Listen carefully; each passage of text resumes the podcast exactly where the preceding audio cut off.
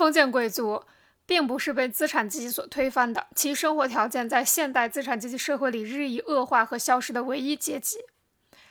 中世纪的城关市民和小农等级是现代资产阶级的前身。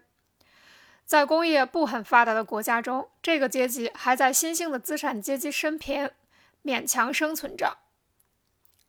在现代文明已经发展的国家中，形成了一个新的小资产阶级，它摇摆于无产阶级和资产阶级之间，并且作为资产阶级社会的补充部分，不断的重新组成。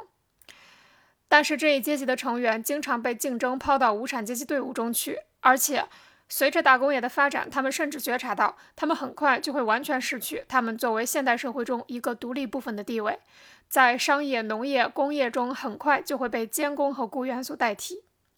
在农业阶级远远超过人口半数的国家，比如在法国，那些站在无产阶级方面反对资产阶级的著作家，自然是用小资产阶级和小农的尺度去批判资产阶级制度的，是从小资产阶级的立场出发替工人说话的，这样就形成了小资产阶级的社会主义。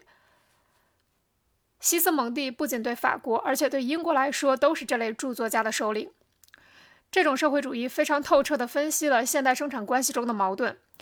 他揭穿了经济学家的虚伪的粉饰，他确凿地证明了机器和分工的破坏作用，资本和地产的积聚、生产过剩、危机、小资产者和小农的必然没落、无产阶级的贫困、生产的无政府状态、财富分配的极不平均、各民族之间的毁灭性的工业战争，以及旧风尚、旧家庭关系和旧民族性的解体。